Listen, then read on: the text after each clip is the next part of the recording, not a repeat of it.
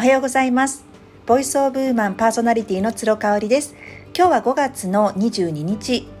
土曜日となります。昨日は大雨の警報が出まして子どもたちが休校になりました。私も夜まで予定がなかったのでお家でゆっくり過ごしました。あの聞き伝えなので詳しいことはわからないんですけれども各地で大雨の被害があの出ているところもあるということでこれ以上に被害が拡大しないようにお祈りするお祈りしております。はい、今日はですねリスナーの方からご質問をいただきました。えー、子供にいつアルバイトをさせればいいかっていうねそういうご質問でした。もしあの私の経験談などもあれば交えて教えてくださいということだったので、えーと、私のね子供はまだ10歳と8歳なのでアルバイトはもう少し先かなっていう感じです。私自身が最初のアルバイトをしたのがうん高校2年生ん？1年生の時だったかな？いや2年生だったかな？うん、2年生の時でした。あのー、進学校だったので、高校3年生の時はさすがにもう受験、大学受験があったので、アルバイトは、あ、でもやってたのかな？いや、いや、ごめんなさい。ちょっと記憶が定かではないんですが、一番最初に、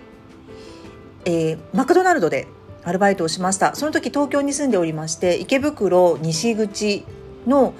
マクドナルドですね。まあ、あのなんでマクドナルドを選んだかっていうと実は学校自体がアルバイトが禁止だったんですね。でこっそりやっていましてででも両親は許してくれてたんですよね。あのお金を稼ぐことに関して自分の力で稼ぐことに対してはウェルカムな両親でしたので、まあ、あの学校にバレなければっていう範囲でやらせてもらってました。あとは、まあ、接客業かなと好きなのは接客業だしできるのも接客業しかないなってその時思ってたんですね。あとは、まあ、あのその研修期間とかそれほどスキルもなく高校生の私が飛び込めるバイト先っていうところでマクドナルドにしました。それからね実は私大学4年間までずっとファーストフード歴が長いんですよ。マクドナルドもやって、えっと、ケンタッキーもやったかな？やりましたね。で、えっと、モスバーガーが一番長くて34年やったと思います。3年ぐらいかな？やりました。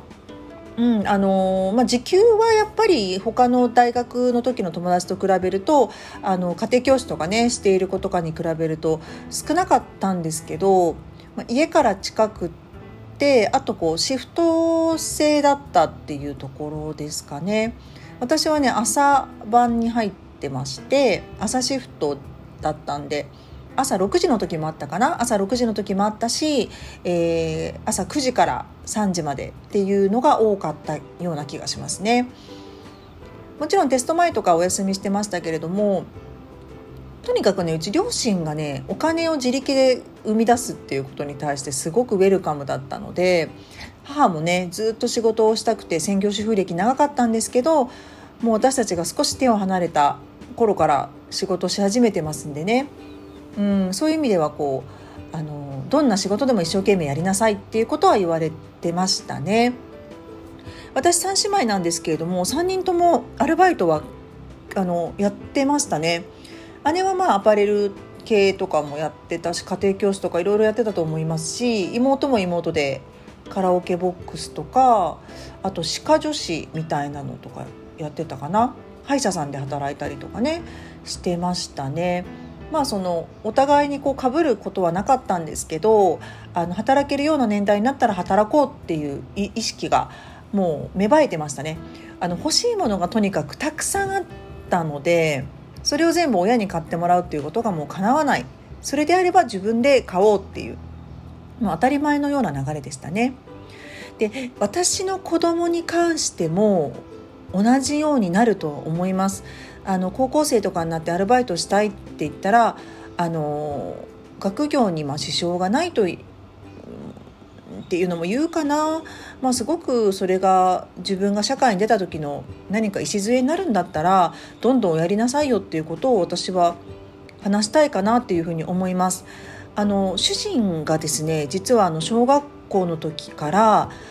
新聞配達のアルバイトをしているような家庭だったんですね。まあ、あの自分で欲しいものが全く買えなくって、まあ、私と一緒だったんですけどね状況的には。なのであのお小遣いでは買えないようなもの、うん、漫画を全部もう1巻から最終巻まで揃えて買いたいみたいなのものがあってあの夕刊の配達を毎日してたみたいですね。なのでその話をね子どもたちにするとやっぱ驚きますね。今の長男と同じ年年頃の時にはもうあの働いてたっていうことだったのでね主人は、うん、あのきっとその働くっていうことに対して